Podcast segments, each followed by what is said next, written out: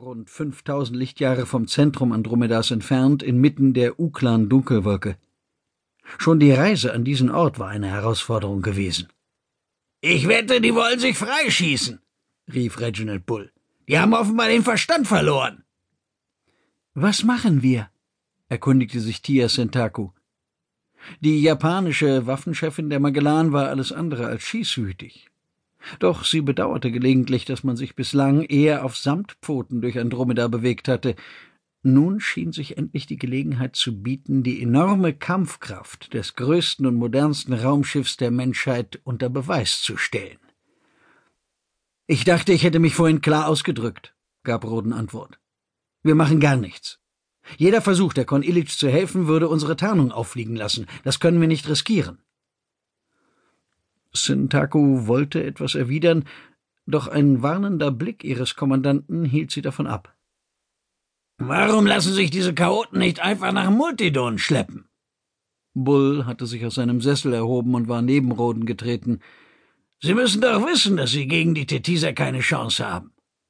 Warum fügen Sie sich nicht und warten auf eine bessere Gelegenheit, sich zu wehren?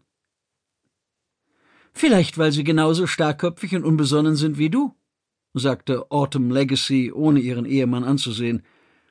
Bevor Bull etwas entgegnen konnte, gellte der Ortungsalarm durch die Magellan. Die Kon Illich hatte das Feuer eröffnet. Verfluchter Mist! Diese Irren machen tatsächlich ernst! rief einer der diensthabenden Offiziere. Von dem Walzenraumer griffen blassrote Energiestrahlen nach zweien der vier Wachschiffe und verpufften wirkungslos in deren Schutzschirmen. Gleichzeitig beschleunigte die Kon Illich mit Höchstwerten. Einige Sekunden lang sah es so aus, als könnte sie es tatsächlich schaffen. Die Tetiser schienen überrascht zu sein und reagierten zunächst nicht.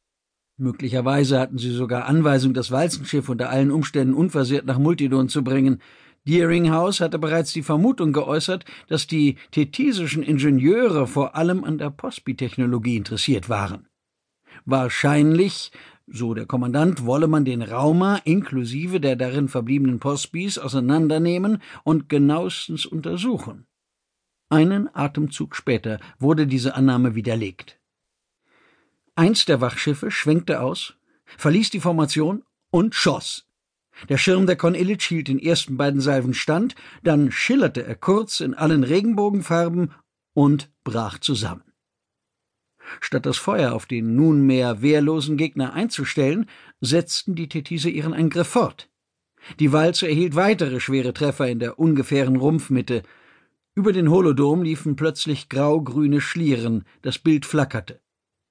Tut mir leid, meldete sich Petuchow, noch bevor sich jemand beschweren konnte.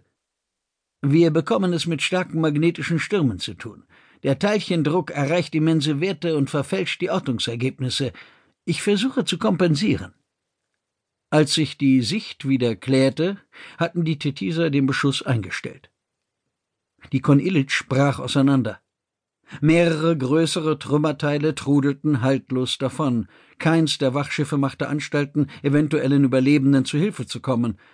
Während sich die Magellan immer weiter von der Stätte des ebenso kurzen wie ungleichen Kampfs entfernte, beobachteten die Tetiser die von heftigen Explosionen geschüttelte Walze anscheinend mit völliger Gleichgültigkeit. Wir können doch nicht tatenlos dabei zuschauen, wie die unsere Freunde abschlachten. Gucki hatte die Hände in die Hüften gestemmt und blickte angriffslustig in die Runde. Der breite Schwanz des Mausbibers stand steil in die Höhe. Perry? Rief er, nachdem niemand reagierte. Roden, der dem unwürdigen Schauspiel mit steinerner Miene gefolgt war, fuhr herum. Was verlangst du von mir? herrschte er den Ild an. Glaubst du, mir macht es Spaß, hier zu stehen und nichts tun zu können? Selbst wenn wir eingreifen, würde es das Unvermeidliche nur hinauszögern. Retsch hat recht. Warum haben diese verdammten Dummköpfe nicht einfach stillgehalten? Weil sie von den Tetiser nicht in irgendwelche Labore verschleppt und in Streifen geschnitten werden wollten, ereiferte sich der Mausbiber.